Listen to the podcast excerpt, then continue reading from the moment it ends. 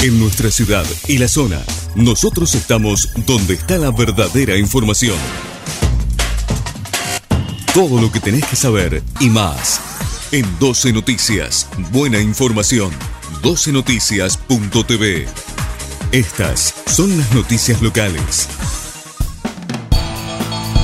Cachi Martínez pide la actualización de la billetera Santa Fe a 12.500 pesos. El diputado del Frente Renovador, PJ, solicitó que se trate un proyecto de su autoría, presentado en septiembre del año pasado.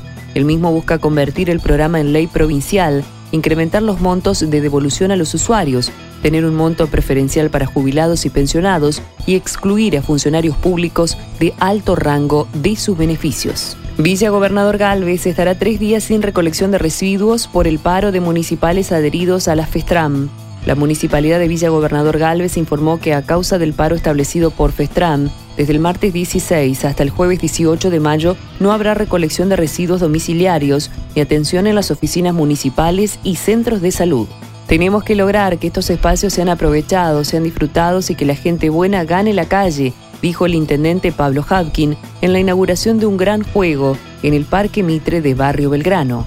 La flamante estructura lúdica cuya temática se inspira en las cabañas del bosque, donde los niños pueden jugar, trepar, explorar y encontrar refugio, está ubicada en la Plaza Madre Eufrasia Laconis, sector noroeste, y se compone de toboganes, asientos y troncos. El nuevo módulo de juegos infantiles fue fabricado mediante la utilización de plástico 100% reciclado, transformados en tablas y listones símil madera de diferentes tonalidades. Diego Giuliano se puso el traje del cardenal Zamoré y se convirtió en el salvador del peronismo santafesino para las próximas elecciones. Cuando todo parecía perdido y la única luz que se veía al final del túnel posiblemente era la de un tren que venía de frente, vaya paradoja, fue el ministro de Transporte de la Nación, el doctor Diego Giuliano, quien puso paños fríos y café de cápsulas mediante se convirtió en el cardenal Zamoré e hizo de mediador para que el peronismo santafesino tenga a un candidato gobernador competitivo para las próximas elecciones.